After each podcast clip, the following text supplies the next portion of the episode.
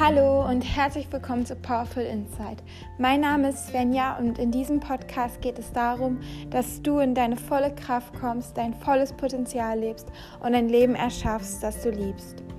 Ich freue mich unglaublich, dass du eingeschaltet hast und ich wünsche dir ganz, ganz viel Spaß bei der heutigen Folge.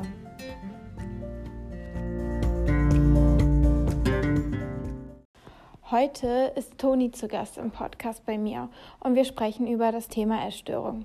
Sie erzählt von ihrer Erfahrung mit dieser Krankheit und auch ich bringe meine Erfahrungen mit ein.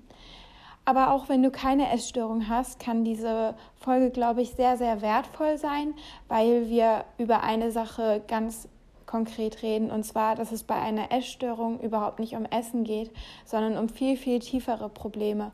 Und das, was wir darüber besprechen, kann, glaube ich, für jeden Menschen sehr hilfreich sein. Ich wünsche dir auf jeden Fall ganz viel Spaß mit der Episode und los geht's. Hallo Antonia oder Hallo. Toni. Ich nenne dich lieber Toni. Oder du wirst doch lieber Toni genannt, oder? Ja, lieber Toni. Aber Toni ist auch okay, aber Toni geht gut. Okay, Toni geht gut. gut. Hallo Toni, schön, dass du heute bei mir auf dem Podcast zu Gast bist. Ich freue mich unglaublich doll, mich mit dir zu unterhalten. Ja, ich freue mich auch. ähm, ja, und wer es nicht weiß, Toni, oder magst du dich vielleicht einfach selber einmal vorstellen, wer du bist, was du machst? Ähm, ja, also ich bin ähm, auf YouTube und Instagram seit ein paar Jahren aktiv und blogge da eigentlich über Bücher. Aber seit ungefähr einem Jahr spreche ich da unter anderem auch über psychische Krankheiten. Denn ich war jahrelang magersüchtig und habe die Krankheit halt ähm, dann für mich bekämpft und ähm, heute setze ich mich halt dafür ein, dass es halt kein Tabu mehr ist und vor allem halt auch gegen diese Entstigmatisierung dieser Krankheit. Ja, und ähm, ich freue mich, mich mit dir heute darüber zu unterhalten. Ja, ich freue mich auch. Das, was du gesagt hast mit der Entstigmatisierung, ähm, also einfach so, dass man diese ganzen Vorurteile ähm, aus dem Weg räumt, meinst du, oder? Ja, also ich kann mich daran erinnern, als ich angefangen habe, darüber zu sprechen oder halt auch immer noch bekomme ich teilweise bekomme ich, ich bekomme teilweise immer noch Nachrichten von Jugendlichen, die halt ursprünglich vielleicht auf meine Seite gekommen sind, weil sie halt gerne lesen. Und die schreiben mir, dass sie halt eine ganz andere Vorstellung von der Krankheit hatten und ähm, dachten, dass man halt, wenn man magersüchtig ist, einfach nur dünn ist oder man keinen Hunger hat oder man bestimmte Schönheitsideale verfolgt. Also die hatten halt alle keine Ahnung von der Krankheit, sag ich mal so. Also viele. Mhm. Und ähm, ja, ich finde es halt irgendwie einfach ein, ein, schönes Gefühl, dass man halt aufklären kann und dann damit ja auch anderen Betroffenen hilft. Ja, auf jeden Fall. Ähm, magst du vielleicht einfach einmal deine Geschichte kurz erzählen? Also vielleicht gar nicht so jetzt die Zeit, wo du so wirklich krank warst oder was halt triggern könnte, sondern natürlich ist das auch so ein Teil, was du erzählen, also erzählen kannst und wie du da reingekommen bist, aber halt viel mehr so, wie du dann da rausgekommen bist. Ich glaube, das ist ja das, was so wertvoll ist? Ja, also ich bin halt 2013 ähm, reingerutscht, da war ich halt gerade 14 und ähm, ich dachte halt damals, dass es halt wirklich so um ums Dünnsein geht. Ich ähm, habe eine Wette gemacht mit einer Freundin. Wir wollten halt ein paar Stunden lang nichts, oder wir wollten halt, ich glaube, ein ganzes Wochenende lang nichts essen. Und ähm, ja, das war dann irgendwie bei mir so ein, so ein Suchtdruck ausgebrochen und ich habe mich mehr und mehr mit dem Thema beschäftigt und wie gesagt, am Anfang habe ich halt gedacht, der Schwerpunkt liegt halt auch dabei auf dem Essen. Und ähm, ich war dann halt auch dreimal in einer Klinik. Die ersten beiden Male haben mir halt auch gar nicht geholfen. Aber ich hatte halt einen sehr guten ambulanten Therapeuten und der hat mich halt immer wieder mit dem Satz konfrontiert, das Essen ist überhaupt nicht dein Problem. Und ich habe das halt damals überhaupt nicht verstanden. Ich dachte, was redet der? Der nimmt mich nicht ernst. Heute weiß ich halt, dass er mir damit sagen wollte, dass ähm, wir die tieferen Gründe bearbeiten müssen. Also warum bin ich krank geworden? Und ähm, ich bin dann 2018 ein letztes Mal in die Klinik gekommen und da habe ich mich sehr intensiv mit mir und meinen Gefühlen auseinandergesetzt. Und ähm, das hat mir unheimlich geholfen und ich habe dann halt mehr und mehr, sag ich mal so, zu mir selbst gefunden und von der Krankheit loslassen können. Ja, schön. Ähm, Du hast ein paar ganz wichtige Dinge gesagt. Auf einmal mit deinem Therapeuten, den ich übrigens super toll finde. Ich wünschte, ich hätte auch so einen Therapeuten gehabt.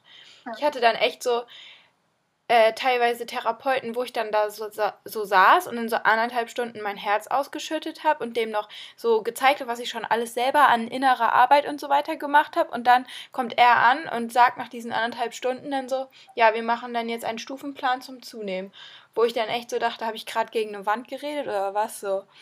Aber ähm, genau, also was er da gesagt hat mit, es geht halt nicht ums Essen, da hast du dann ja auch, bist du dann ja auch drauf eingegangen so und ich glaube, das ist auch so unser Thema, ähm, dass man halt die tieferen Gründe ähm, ja aufarbeitet und eigentlich tiefer geht als das Essen und dann spielt das Essen sich ganz von alleine ein. Ja, genau. Mhm. Und ähm, auch am Ende mit deiner letzten Klinik, die war ja ein bisschen anders als die anderen Essstörungskliniken, wo du warst, oder? Magst du darüber was erzählen? Ja, genau. Also ähm, ich, mir war halt ganz wichtig, ich war halt vorher in, ähm, einmal in der Psychiatrie, also in der Kinder- und Jugendpsychiatrie und ähm, einmal in der Klinik am Corso, also das ist eine reine Essstörungsklinik. Und da war halt der Schwerpunkt auch immer sehr aufs Essen und aufs Zunehmen. Und es gab halt sowas wie Gewichtsverträge oder ähm, Ernährungspläne. Und ich habe halt gemerkt, immer wenn ich zu Hause bin, dann funktioniert das Ganze nicht. Also dann falle ich wieder zurück und bloß weil ich dann halt ein paar Lebensmittel mehr in den Alltag integrieren kann, heißt das aber halt nicht, dass ich irgendwie schaffe, von der Krankheit endgültig loszulassen. Und ähm, mir war das dann halt ganz, ganz, ganz wichtig, dass ich 2018 in der letzten Klinik einen ähm, anderen Schwerpunkt gesetzt habe. Und zwar war das halt in der Klinik so, dass es halt sehr eigenverantwortlich war ich kam da mit 18 hin, also die haben halt auch nur Erwachsene aufgenommen. Es war eine Privatklinik, die haben halt auch nur Selbstzahler oder Privatpatienten aufgenommen. Deswegen war die Klinik auch sehr klein. Und ähm, ja, wir haben uns halt sehr viel auf Gefühle konzentriert. Also es ging sehr viel um Achtsamkeit und ich sage jetzt mal Meditation, Tanzen und Körpergefühl aber halt nicht so sehr ums Essen. Also die meisten Leute, die halt dort waren, waren halt auch wegen Depressionen und Burnout dort und waren halt auch viel älter. Also ich glaube, die durchschnittlichen Patienten waren 40 und ähm, ja, ich war mit Abstand die Jüngste, aber mir hat es halt ganz viel gegeben, also dieses Eigenverantwortliche und dass ich halt nicht da bin als Essgestörte, sondern halt irgendwie so mehr als Mensch ich glaube, also mich fragen immer sehr viele Leute, in welcher Klinik bist du gewesen? Das klingt voll gut, ich will auch dahin und so. Ich glaube, für mich war es halt einfach der richtige Zeitpunkt zum richtigen Ort. Äh, Entschuldigung. Ich glaube, für mich war es halt einfach die richtige Zeit und der richtige Ort. Aber ich glaube, dass halt nicht jede Klinik einen. Ähm, Moment, ich habe mich verhaspelt. Warte. Kein ähm, Problem ich glaube halt, dass es keine Wunderklinik gibt, die einen halt plötzlich gesund macht. Und ich glaube auch, dass die Klinik, in der ich gewesen bin, nicht jede essgestörte Person gesund macht, ähm, weil ich halt einfach gerade dafür bereit war. Ich, ich war halt schon jahrelang krank, ich hatte schon jahrelang Therapie hinter mir und es war einfach der, der richtige Ort für mich zum Loslassen. So würde ich es beschreiben. Ja, ich glaube auch, ähm, dass es nicht irgendwie, es ist ja niemals die Klinik, die dich gesund macht, sondern es ist, bist ja immer du.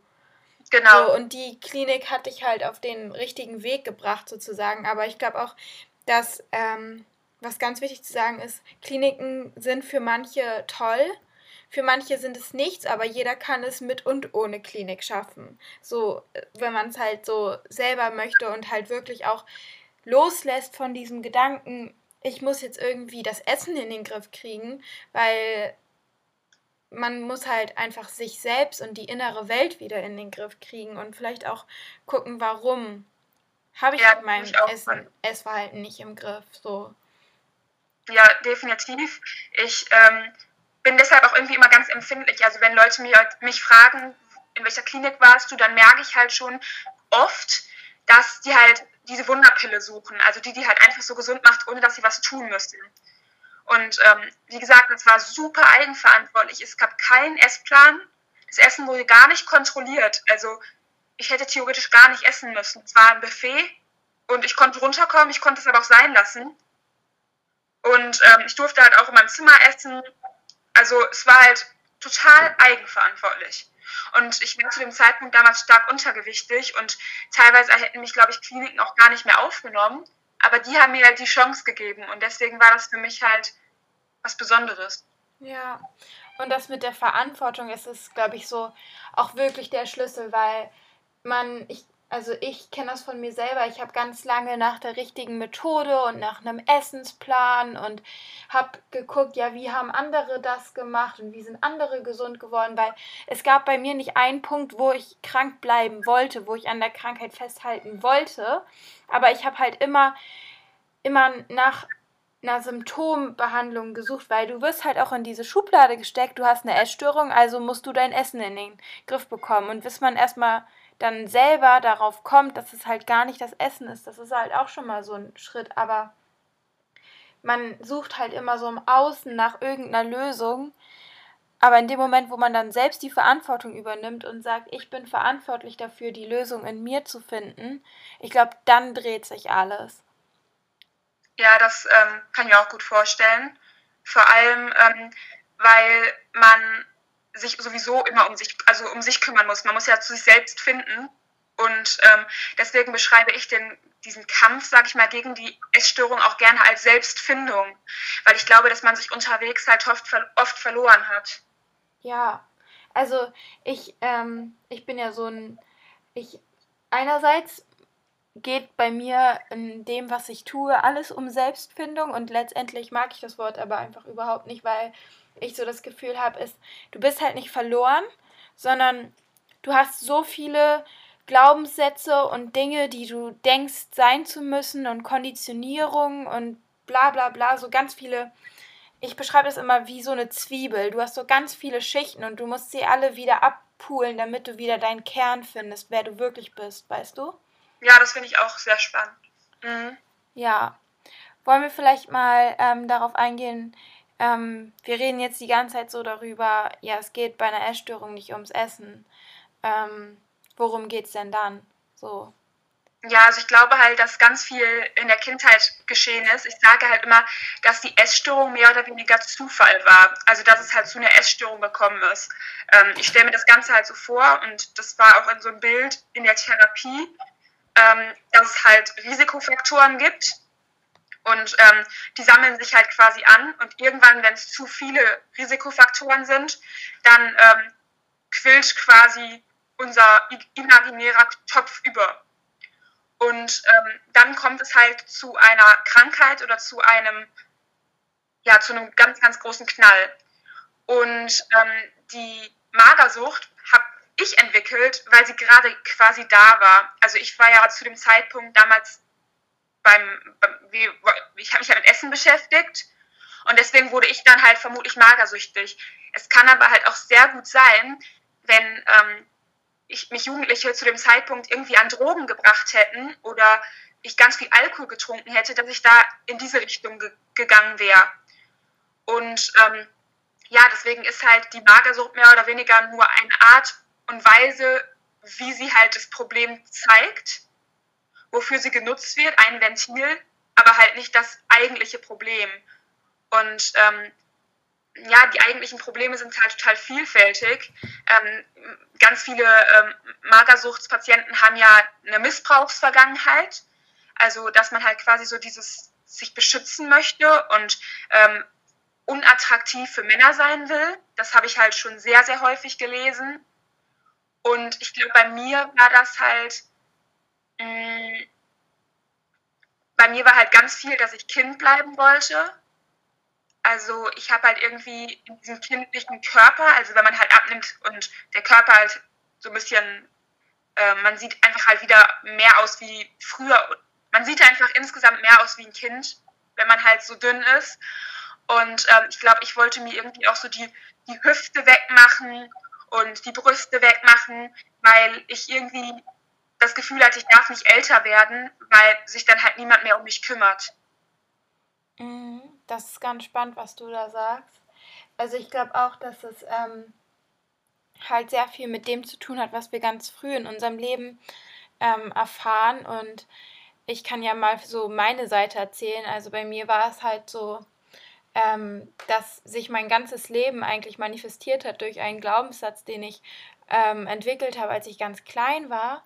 Und zwar, dass ich halt eine Last für andere bin. Und das hat sich dann halt am Anfang so manifestiert, dass ich halt nie so richtig enge Freundschaften haben konnte und so mich immer ganz viel alleine gefühlt habe.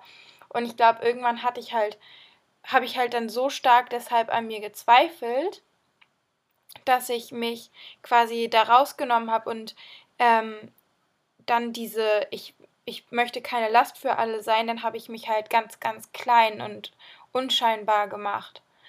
Und ähm, diese Glaubenssätze, die entstehen halt einfach in der Kindheit. Bei, also ich glaube, dass jeder Mensch halt Glaubenssätze hat. Das Definitiv. Ist, es muss ja halt nicht mal irgendwie was Schlimmes passieren, wie ein Missbrauch oder so, damit du einen Glaubenssatz entwickelst. Du, als Kind verstehst du ja ganz viele Dinge einfach nicht und es sind einfach emotionale Verletzungen. Und ähm, in dem Moment, wo sich diese emotionalen Verletzungen in deinem Leben immer wieder wiederholen und du halt nicht mehr damit umgehen kannst, dann entwickelst du halt dieses Ventil, was jetzt halt in unserem Fall die Magersucht war. Ja, das finde ich auch ähm, ganz wichtig, was du sagst. Und ähm, diese Glaubenssätze, ich glaube, dass halt sich auch viele, also ich glaube, viele Eltern machen sich halt dann auch Vorwürfe oder auch Außenstehende denken, mein Gott, was muss denn da passiert sein, dass sowas Schlimmes ausbricht, also so eine Magersucht. Deswegen ist ich zum Beispiel also Freunde haben zu mir früher gesagt, dass ich halt irgendwie in einer Bilderbuchfamilie groß geworden bin. Also meine Familie hat sich unheimlich viel Mühe gegeben und ähm, mein, meine Mama zum Beispiel war halt immer für uns da. Mein Papa hat sehr viel gearbeitet, aber ich glaube, das war niemandem irgendwie bewusst. Also alle wollten halt ähm, eigentlich nur unser Bestes. Ja, klar. Also es, ähm, ich glaube, es gibt halt auch gar nicht so, man, man kann gar nicht irgendjemandem die Schuld geben, weil es sind halt ganz normale menschliche Prozesse, die passieren und ich finde auch immer so, ich sag, ich bin, wurde auch komplett liebevoll und ich bin so dankbar für meine Familie. Ich wurde so liebevoll großgezogen und trotzdem sind in meiner Kindheit Dinge passiert, die mich als Kind emotional verletzt haben und das ist einfach ganz normal und ich bin auch ein großer Vertreter davon, dass jeder Mensch immer das Beste tut, was er kann, mit dem, was er hat. So. Ja, das stimmt.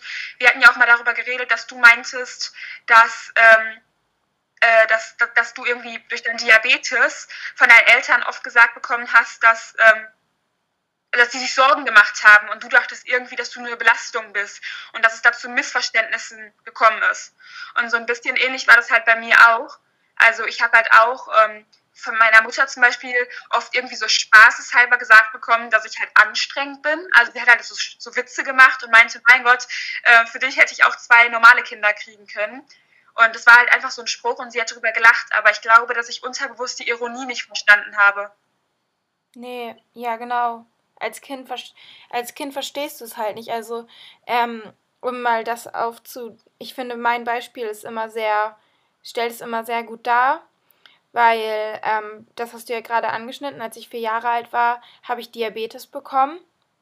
Mhm. Und an dem Tag hat meine Mama halt ganz doll geweint. Und es ist halt komplett normal, dass eine Mutter weint, wenn das Kind eine lebenslange Krankheit hat. So. Von heutiger Perspektive würde mich das nicht verletzen, das würde mich wahrscheinlich sozusagen geliebt fühlen lassen. Ja. Aber in als ich ein Kind war, als ich vier Jahre alt war, habe ich nicht verstanden, warum meine Mama jetzt auf einmal so doll weint und was ich falsch gemacht habe. Und ich habe in dem Moment entschieden, dass ich eine Last für sie bin. Und ich habe gedacht, ich habe den Menschen, den ich am meisten liebe, so unglaublich doll verletzt und so zum Wein gebracht. Und habe mich schuldig gefühlt und schlecht und falsch und was weiß ich alles. Und diese ganzen Gefühle ähm, speichern wir im Alter von 1 bis 7 halt einfach. Und ähm, die manifestieren sich dann in unserem ganzen Leben, wenn wir sie halt nicht auflösen, sozusagen. Mhm. Das finde ich auch, ähm, auch ja, wichtig, alles, dass man das sagt. Weil, ähm, wie ich halt gesagt habe, Leute halt, glaube ich, immer diese Schockbilder im Kopf haben. Also, dass halt was ganz, ganz, ganz, ganz, ganz Schreckliches passiert ist. Und ich glaube, deine Mutter hat ja wirklich nur aus Liebe gehandelt. Ja, eben. Also es muss gar nicht was Schreckliches passieren und es ist komplett normal, dass man irgendwelche schlechten Glaubenssätze hat. Und ähm, ja, Wollen wir vielleicht mal ein paar, auf ein paar Fragen eingehen? Ja, gerne. Okay. Ähm, ich fange mal mit der ersten an. Was war eure größte Motivation, da rauszukommen? Ähm, also, ich, sage immer, dass die Gründe, also ich, das Gefühl drin zu bleiben, war irgendwann so schlimm, dass ich mich halt davon mehr oder weniger trennen wollte. Also ich hatte halt die Gründe, warum ich halt die Krankheit brauche, ähm, für mich ausgearbeitet und habe halt versucht, an denen zu arbeiten. Also zum Beispiel dieses, ich will Kind bleiben und die Magersucht gibt mir halt diesen Schutz. Und daran habe ich halt gearbeitet, indem ich halt diese Verantwortung mehr und mehr übernommen habe, indem ich halt einen Zukunftsplan für mich gemacht habe, dass ich ausziehen werde und anfange zu studieren. Und das hat mich halt irgendwie so ein bisschen ins kalte Wasser geworfen, aber es hat mir halt auch gezeigt, das klappt. Und ähm, als ich mir dann halt diese Ängste also ich habe diese, ich habe die, ich bin diesen Ängsten quasi entgegengegangen und dann hatte ich halt gar nicht mehr so diese Gründe, warum ich da drin bleiben will. Also ich, ich, ich, ich, ich wollte irgendwann einfach nicht mehr. Ich habe halt immer wieder gesagt, du musst es jetzt durchziehen. Und ich habe mir aber auch ganz, ganz viele Motivation, ich habe mir aber auch ganz viel Motivation auf der anderen Seite gesucht. Zum Beispiel ähm, habe ich mich halt auch sehr darauf gefreut, dann wieder schreiben zu können. Also ich schreibe ja. Und ähm, das war für mich halt auch ganz wichtig. Und ich habe mir halt mal so ein Vision Board gemacht und da habe ich mir dann halt immer aufgeschrieben, ähm, was ich wieder machen kann, wenn ich gesund bin. Und immer wenn es mir schlecht ging, habe ich daran gedacht. Ja, also bei mir war es auch ähm, so, dass ich einfach mein Leben nicht mehr ausgehalten habe, weil es halt einfach kein Leben war. Mhm. Und ähm, ich, war, ich wollte immer glücklich sein, aber ich konnte es halt irgendwann irgendwie nicht. Und erst in dem Moment, wo ich wirklich 100% Verantwortung übernommen habe und dann halt auch ähm, mich davon losgelöst habe, irgendwie mein Essen in den Griff bekommen zu müssen und halt tiefer geschaut habe, dann und dann für die tieferen Gründe auch die Verantwortung übernommen habe, so. Und wie du dann halt gesagt hast, so, dass man auf der einen Seite halt die sich, sich die innere Sicherheit sozusagen schafft und auf der anderen Seite auch immer wieder, weil das ist ja kein leichter Weg, wenn du dich dein, die ganze Zeit deinen Ängsten stellst. Und deswegen ist es so wichtig, was du gesagt hast, dass man auch vor Augen hat, was, wofür es sich lohnt. Ja. Einfach. Das kann ich ähm, mega verstehen. Ähm, und was, mir aber da, was ich da noch sagen möchte, ist, dass ähm, es einem halt nicht zufliegt. Also ich glaube, dass halt viele auf den Punkt warten, wo es plötzlich einfach wird. Also, dass man sagt, ja, irgendwann will ich genug. Aber das kommt nicht von alleine. Also, man muss sich immer noch durchkämpfen. Und äh, es, hat, es fühlt sich immer scheiße an. Das muss ich ganz ehrlich sagen. Es fühlt sich immer blöd an. Ja. Aber ich muss sagen, es gab bei mir so, okay, es hat sich schon oft blöd angefühlt, aber es gab auch Momente, wo ich dann halt so wirklich so gemerkt habe, ja, das ist das Richtige. Das kann ich verstehen, aber es kam erst, als ich mich ein bisschen durchgekämpft hatte. Also das kam halt erst immer, wenn als ich gemerkt habe, es klappt, es wird irgendwann, es wird, da hatte ich dann so Momente, wo ich dann wieder merkte, ich habe Kraft und die haben mich dann halt auch bestärkt, aber ähm, die kamen halt nicht so, bevor ich zugenommen nee, habe zum Beispiel. Genau, also den ersten, der erste Schritt ist immer schwierig. Genau, das wollte ich halt ja. sagen und ich glaube, viele warten halt, viele denken halt, ja, ähm, ich, irgendwann wird es schon leicht, irgendwann wird es schon klappen. Ja, aber es ist halt auch wieder so dieses, die, dieses diese Ver äh, Verlagerung nach außen, dieses Warten auf etwas, auf den richtigen Zeitpunkt, auf die richtige Methode, auf den richtigen Plan oder sonst was, sondern halt, man muss halt selber die Verantwortung übernehmen und sagen, ich kann es jetzt in diesem Moment ändern. Ja, ich sag halt immer, das ist so ein bisschen so, ich habe mal auf Instagram so einen Spruch gelesen, ähm, das Wasser wird nicht wärmer, solange du wartest. Also wenn du vor einem Beckenrand stehst und denkst, boah, ist das kalt, ich will jetzt nicht reinspringen, es wird davon halt einfach nicht wärmer. Du kannst jetzt noch fünf Stunden da stehen und warten oder du springst rein und gewöhnst dich an die Temperatur. Ja. Und ja, ja man wartet Bild. irgendwie immer auf diesen bequemen Weg. Ja, genau. Okay, nächste Frage. Umgang mit permanentem Völlegefühl, aber glauben, hungrig zu sein. Ähm, ja, ich bin halt immer sehr empfindlich, was so diese körperlichen Themen angeht, weil ich das Gefühl habe, dass da halt viele Ausreden gesucht werden. Also ähm, wenn Betroffene zum Beispiel auch sagen, ja, wie viele Kalorien hast du beim Zunehmen gegessen oder ähm, äh, wie hast du es ausgehalten und wie hast du dich nicht mehr so eklig gefühlt? Ich denke mir dann immer, hört auf, euch damit zu beschäftigen. Hört, fragt euch lieber, warum ihr das machen wollt. Und wenn man halt Gründe hat dafür, dann schaut man nicht mehr zurück. Ich ziehe das jetzt eiskalt durch, ohne, ohne Rücksicht auf Verluste. Es kann, es fühlt sich scheiße an, aber es ist so. Es muss, ich muss es durchhalten. Ja, und solange du dich mit Kalorien oder sonst was beschäftigst, äh, soll ich jetzt essen, soll ich nicht essen, in dem Moment, wo du das Gefühl hast, du hast Hunger, hat dein Körper Hunger. Und es ist ja auch so, weißt du, die meisten haben jahrelang nicht genug gegessen und das musst du alles auffüllen. Und auch wenn du dann voll bist dann, und du trotzdem noch Hunger hast, dann musst du weiter essen. Also ähm, ich hatte das halt auch. Ich habe unter diesem extremen Hunger sehr gelitten. Also dass ich halt eine Zeit lang, das ging auch ungefähr ein Dreivierteljahr bis ein Jahr, dass ich halt ähm, so Essanfälle bekommen habe und mich extrem viel überessen habe. Und für mich war das halt auch super, super schlimm, weil ich halt auch Angst hatte, in die Bulimie zu rutschen. Aber ähm, ich habe auch mit super vielen Betroffenen gesprochen und auch mit meiner Therapeutin.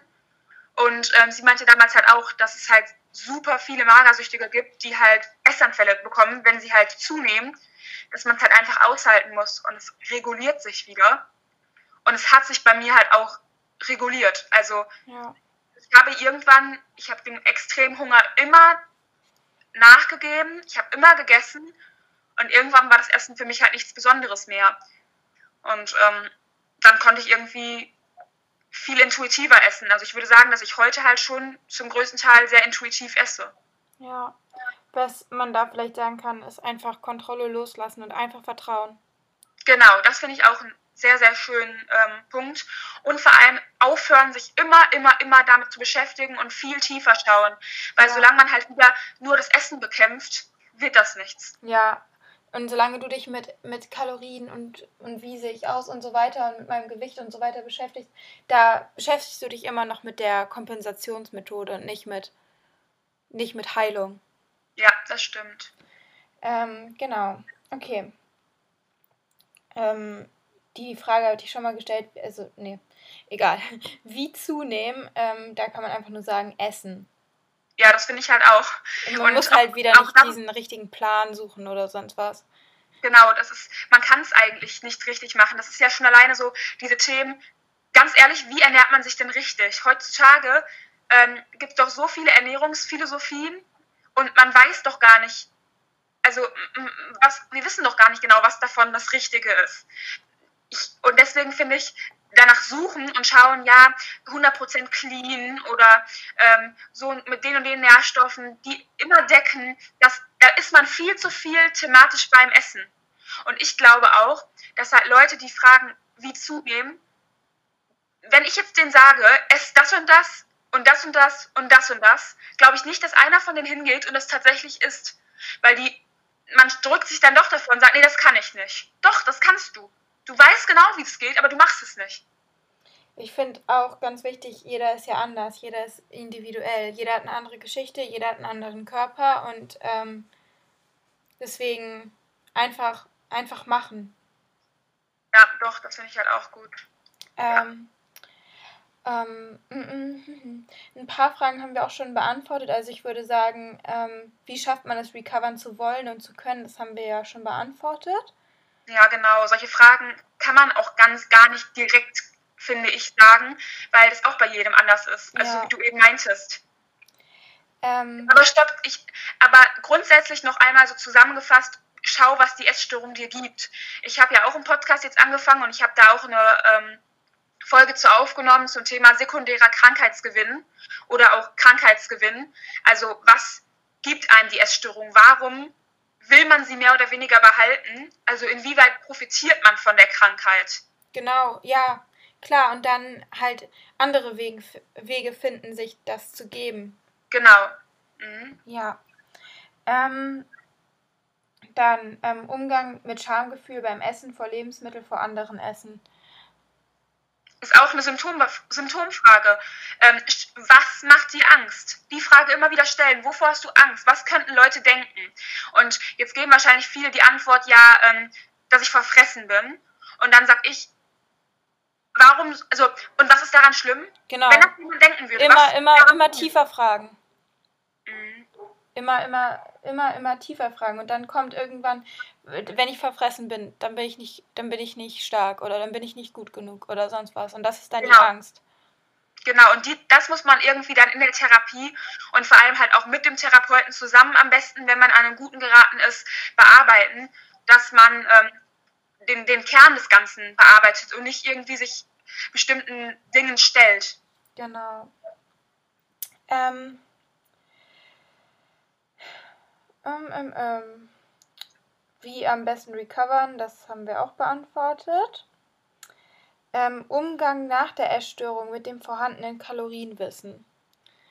Naja, sagen wir so, ich glaube, dass es einen irgendwann nicht mehr so interessiert. Und ich schätze, dass ähm, diese Frage nicht von jemandem stammt, der halt aus einer Essstörung kommt, sondern jemanden, der halt immer noch drinsteckt. Ja. Weil wenn man aus einer Essstörung rausgekommen ist, dann juckt es einen nicht mehr. Ja, das sage ich auch immer. Also ich zum Beispiel, ich muss ja sogar meine Lebensmittel teilweise abwiegen, weil ich ja Diabetikerin bin. Und natürlich weiß ich ganz genau, wie viel Kalorien auf 100 Gramm in irgendwas drin sind, aber es juckt mich halt einfach nicht, also rechne ich es gar nicht erst aus. Dafür ist mir meine Energie zu schade. So. Ähm, und ich denke mal, wenn man wirklich hinter der Essstörung ist, dann ist das auch keine relevante Frage mehr. Ja, das meine ich auch. Ähm, ja.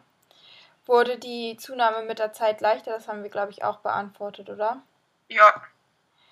Gut, dann gehen wir mal weiter. Haben euch Videos auf YouTube zum Beispiel äh, äh, meine Essstörung etc. getriggert? Ja, schon. Also ich habe mir das am Ende auch gar nicht mehr angesehen, weil ich sage, dass die halt auch nur an der Oberfläche geblieben sind und ich auch das irgendwie total ätzend finde, wenn Leute dann halt ihre Story erzählen. Und ein, es ist ja bei jedem anders. Also es, man kann da ja ganz schlecht was raus mitnehmen, wenn ähm, die eine Person sagt, ja, und dann ähm, hat mich der und der darauf angesprochen und dann kam ich in die und die Klinik. Ähm, ich würde sagen, wenn man halt möglichst allgemein bleibt, so dass man es halt auf die meisten übertragen kann, ist es schon sinnvoller. Aber das machen halt die wenigsten. Ja, also, ich, also ich habe mir sowas auch nicht angeguckt, weil ganz ehrlich, ähm, deswegen habe ich dich ja auch so gefragt, dass du jetzt nicht so viel über deine Essstörung erzählst, weil ich einfach denke, ja, wenn du mir jetzt äh, 20 Minuten lang erzählst, wie du abgenommen hast und so, es bringt ja auch niemanden was. Ganz genau, das finde ich halt auch immer. Ähm, und ich habe ich muss auch ganz böserweise sagen, ich weiß, das ist jetzt gefährlich, was ich sage, dass ich halt auch bei vielen auf ähm, YouTube ganz ehrlich glaube, dass die halt eine Selbstdarstellung machen. Also die zeigen, schau mal, das habe ich geschafft, ich bin so und so tief runtergekommen. Ob da jemand dabei ist, der wirklich helfen will, ich weiß es nicht. Vielleicht irgendwie oberflächlich, aber die wissen teilweise dann, glaube ich, selbst nicht, wie sie da rausgekommen sind glaub, oder stecken selbst immer noch drin. Ich glaube, es ist auch ganz oft, ups, ich glaube, es ist auch ganz oft ein Hilfeschrei, weil sie von außen sozusagen jemanden suchen, der sagt, ja, du musst noch gesünder werden oder so. Ja, das kann auch sein. Ähm, ja, also ich denke, um zu recovern, ist es am besten eigentlich, sich nicht mehr mit dem Thema Essstörung zu beschäftigen. Ja, das finde ich auch gut und ähm, vor allem Abstand zu anderen zu nehmen, die halt nur über, darüber sprechen. Deswegen bin ich auch super empfindlich bei diesen Recovery-Accounts. Ja. Ähm, ich hatte auch mal einen, aber mal ganz im Ernst, solange man halt nur unter Essgestörten ist, glaube ich nicht, dass man irgendwann davon loslassen kann. Wenn die ganzen Freunde essgestört sind, dann identifiziert man sich auch so sehr mit dieser Krankheit, dass man die doch auch gar nicht loslassen will. Ja, kann ich dir zu 100% zustimmen. Also ich hatte auch mal so einen Recovery-Account und ähm, ich würde sagen, Recovery, Recovery fängt an, wenn du dich aufhörst, damit zu identifizieren. Ja, das stimmt. Ich wollte halt früher auch die Magersüchtige sein, glaube ich. Das war halt irgendwie auch etwas, womit ich mich selbst wohlgefühlt habe, weil mir das halt irgendwas gegeben hat.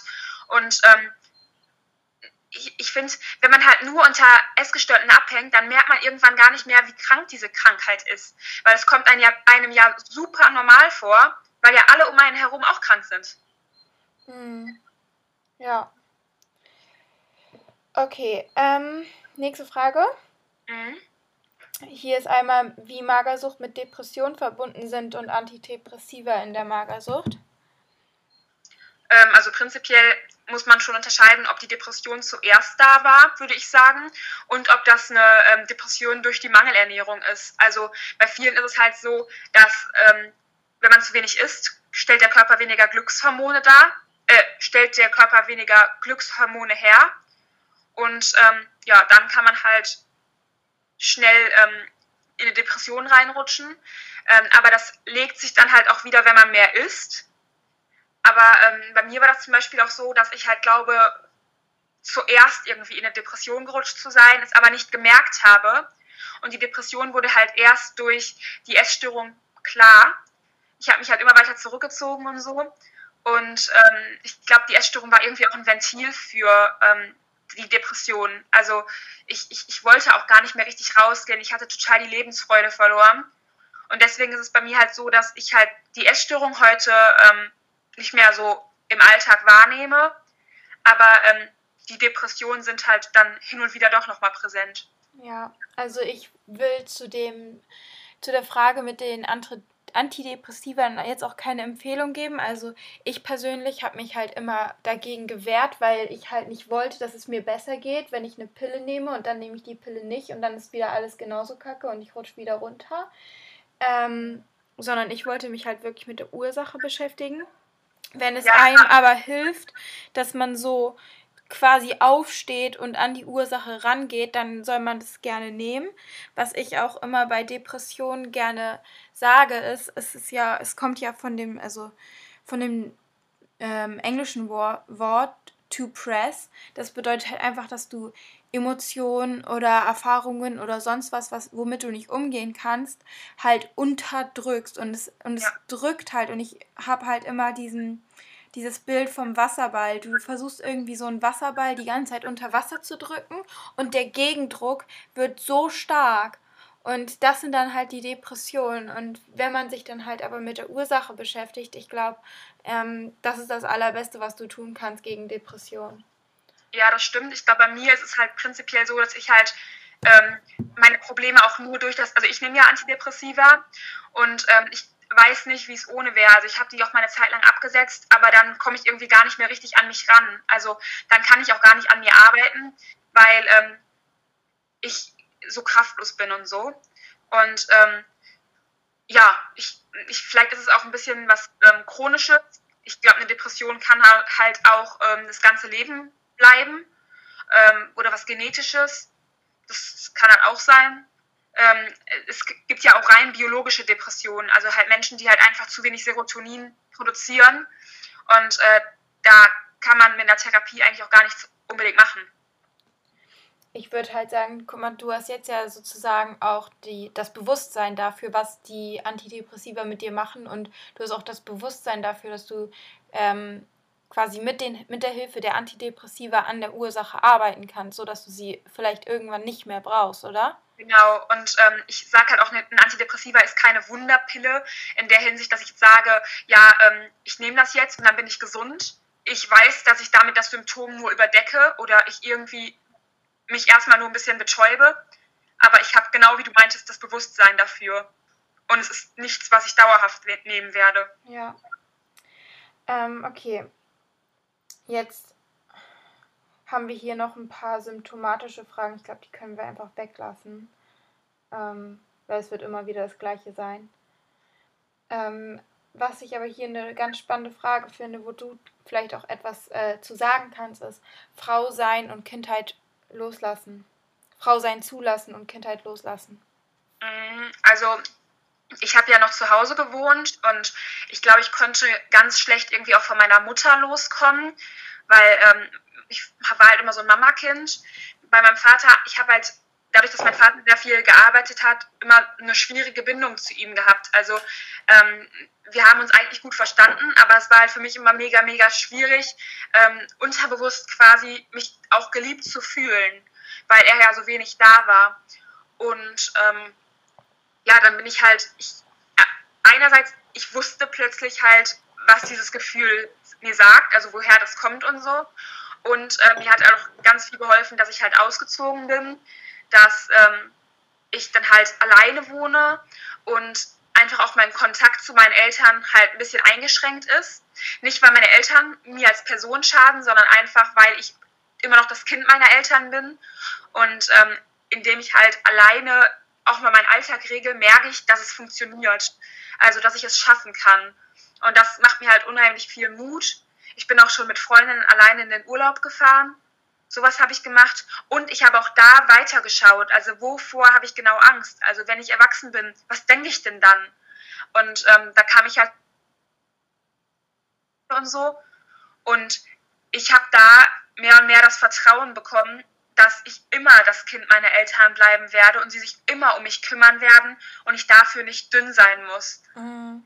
Für mich war, glaube ich, der Schlüssel halt wirklich so diese Verantwortung zu übernehmen und die innere Arbeit zu machen, so diese Abhängigkeit vom Außen quasi loszulassen und so stark in mir selbst drin zu werden, dass ich halt das im Außen nicht mehr brauche irgendwie.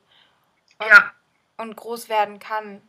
So, also ich war auch extrem emotional vor allem abhängig von meiner Mutter. Also jahrelang habe ich sie wirklich, muss ich schon echt sagen, gefoltert damit, dass sie irgendwie zu mir sagen muss, ja, du schaffst das und sowas. Oder wir schaffen das, musste sie immer sagen.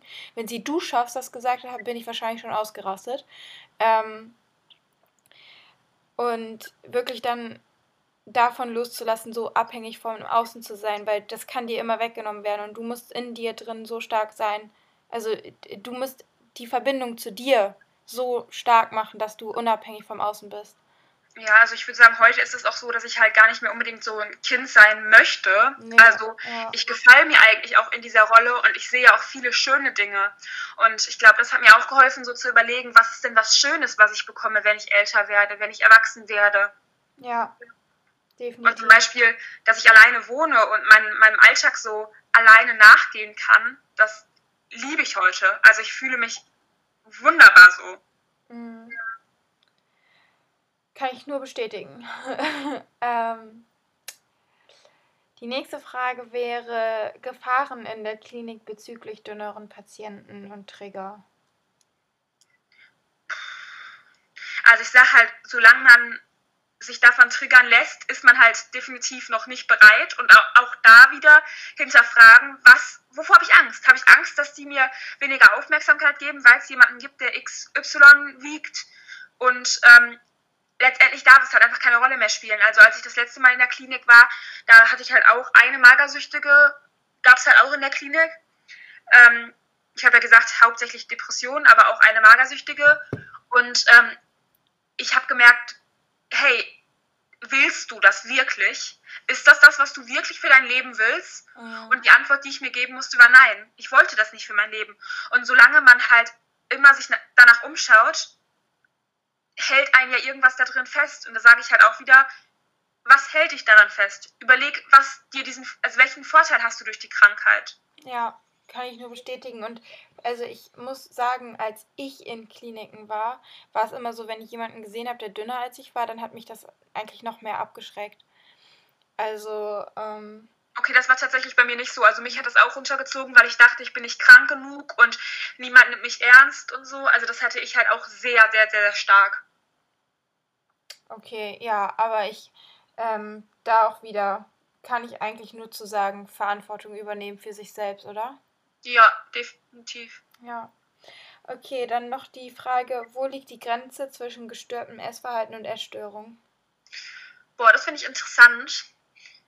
Ähm, also ich würde halt an sich sagen, die Gründe sind entscheidend. Also ich meine, ich bin jetzt kein Psychologe, deswegen ich bin jetzt ganz vorsichtig und ich bestehe, äh, also kein, ich habe keinen Anspruch auf Richtigkeit oder so. Ähm, aber ich würde sagen, die Gründe, also es gibt halt viele Mädels, die halt ein gestörtes Essverhalten haben, weil sie halt abnehmen wollen und die halt vielleicht in so, eine Diät, in so einen Diätwahn reinrutschen. Und das würde ich jetzt mal vielleicht ganz vorsichtig als gestörtes Essverhalten bezeichnen. Und ähm, ich glaube, solange man, also wenn man wirklich in sowas Tiefes reinrutscht, dass man halt, dass die Gedanken halt um nur ums Essen kreisen, weil man damit irgendwas kompensiert, klingt das für mich schon arg nach einer Essstörung. Obwohl ich sagen muss, dass es eigentlich nicht wichtig ist. Also ich finde es nicht nicht, für wen ist das wichtig, wie man das jetzt nennt. Ob man das jetzt Magersucht nennt, ob man das jetzt Bulimie nennt, ob man das Essstörung nennt, ob man das atypische Anorexie nennt. Das ist wichtig für die Krankenkasse, weil die damit abrechnet. Aber wichtig für dich als Menschen sollte es nicht sein, weil nee. egal was du hast, solange du leidest, hast du Hilfe verdient. Ja, also de deinen letzten Punkt kann ich nur unterstreichen. Ich finde sowieso diese ganzen Label und so weiter. Ich finde auch Essstörung, es ist so, also selbst Magersucht, weißt du, da, guck mal, wir haben jetzt auch schon wieder unterschiedliche Symptome gehabt. So, dich hat das dünne Mädchen getriggert, mich hat das dünne Mädchen motiviert. So, du wirst einfach in eine Schublade gesteckt, aber letztendlich bringt dir diese Schublade nichts. Ähm, in dem Moment, wo du ein Problem hast und wo du, wo es dir nicht gut geht, da ähm, hast du ein Problem. Und wenn es sich auswirkt als Depression oder als äh, Suizidgedanken oder als Magersucht oder als Bulimie oder als sonst irgendwas, Panik, keine Ahnung. Es ist alles, letztendlich muss, ist es immer so Ursachen. Ding und ja. wie du, was für einen Zettel du dann daran klebst, ist dann eigentlich auch Wurst. So. Ja, und vor allem finde ich halt auch, ähm, dass dass, dass Labels irgendwie einem oft das Gefühl geben, man, also man vergleicht sich dadurch mehr. Ja. Und meine Therapeutin hat halt auch gesagt, dass es auch keinen Sinn macht. Also ähm, es macht halt bei keiner psychischen Krankheit Sinn, nach einem Namen zu suchen. Jeder Mensch ist individuell und sie meinte halt auch, dass die Bezeichnungen reine Schubladen sind, in die halt Patienten reingesteckt werden für die Krankenkasse. Und ich mhm. kenne tatsächlich auch ähm, ich habe Freundinnen oder Bekannte, die halt lange schon in Therapie sind, die aber bis heute nie ihre Diagnose erfahren haben, weil ähm, die nie nachgefragt haben. Also es war für die halt gar nicht wichtig, was genau die haben. Mhm. Die, die, die sind in Therapie, weil sie, sich, weil sie unglücklich sind. Ja. Und die sind nicht in Therapie, weil die sagen, die haben Depressionen, die haben eine Essstörung, die haben Borderline, die haben Schizophrenie, keine Ahnung. Die haben ähm, die sind, sie sind sie als Mensch. Und ich würde auch sagen, ich bin nicht die Magersüchtige. Ähm, das, so nennt mich vielleicht die Krankenkasse. Für die Krankenkasse bin ich die Magersüchtige gewesen. Aber das bin ich nicht. Ich bin ähm, Toni oder Antonia, die ähm, Probleme damit hatte, ihre Gefühle auszudrücken und dafür halt ähm, ein, ein gestörtes Essverhalten brauchte. Ja, und ich glaube, also bei mir war das auch ganz krass so, als ich ähm, so doll abgenommen habe, da habe ich mich gar nicht mit Kalorien oder mit Gewicht oder sonst was beschäftigt. Ich habe so diese bestimmten Klischees, die man halt mit Magersucht verbindet, habe ich überhaupt nicht erfüllt. Und dann kam ich so in wurde ich aber trotzdem halt damit diagnostiziert und wurde in die Psychiatrie gesteckt. Und ähm, auf einmal und ich war auch ich war da also ich war da auch total gut gelaunt und ich wollte die ganze Zeit zunehmen und so und die anderen waren halt anders und äh, keiner hat mir geglaubt und ich wurde halt immer mehr so in dieses, in diese Essstörung auch reingedrückt und auf einmal wusste ich, was Kalorien sind und auf einmal wusste ich, was, äh, was es für Makronährstoffe und so weiter gibt.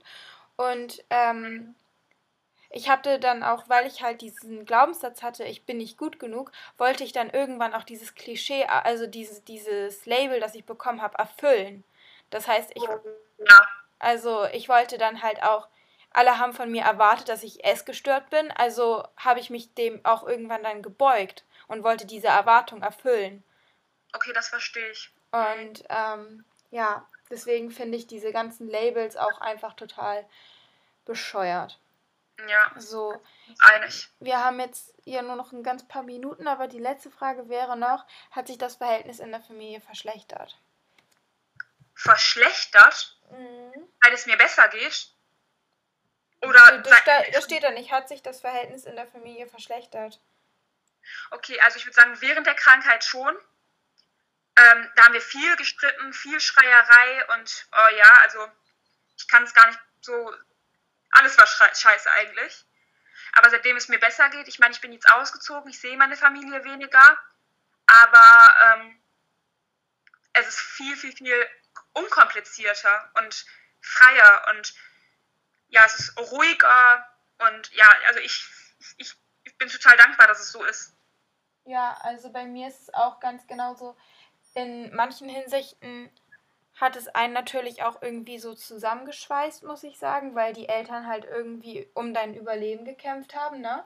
Mhm. Ähm, aber es hat wirklich definitiv das Verhältnis, zumindest zu meiner Mutter, mein Vater wohnt nicht bei uns, ähm, aber zu meiner Mutter definitiv leider verschlechtert.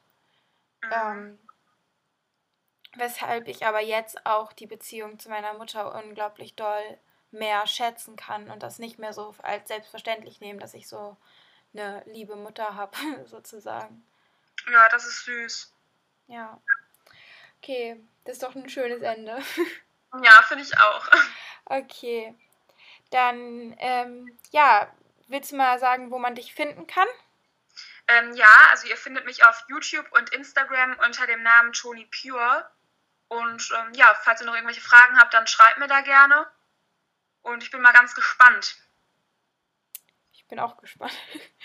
Und ähm, ja, vielen, vielen Dank, Toni, für deine Offenheit, für deine Zeit und deine Ehrlichkeit. Und auch alles, was du machst, ich finde es unglaublich wertvoll, dass du halt wirklich, ähm, ja, dein, deine ehrliche Geschichte und deine ehrlichen Sichtweisen teilst und ein bisschen so die Realität von allem zeigst. Und ähm, ja, vielen, vielen Dank. Danke, dass ich hier sein durfte. Hat mich auch sehr gefreut. So, und das war das Interview mit Toni. Ich hoffe sehr, dass es dir gefallen hat und dass du etwas daraus mitnehmen konntest. Wie immer würde ich mich sehr freuen, wenn du mir eine Bewertung dalässt und den Podcast mit einer lieben Person in deinem Leben teilst. Gerne kannst du mir auch eine Nachricht auf Instagram schreiben oder Anregungen für neue Podcast-Themen dalassen. Ich freue mich auf jeden Fall sehr von dir zu hören.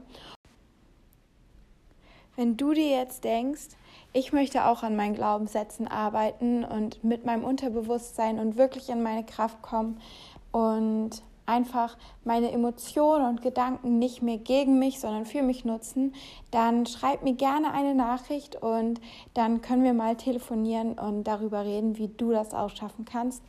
Und ja, ansonsten freue ich mich, wenn du das nächste Mal wieder einschaltest. Und bis dahin alles, alles Liebe.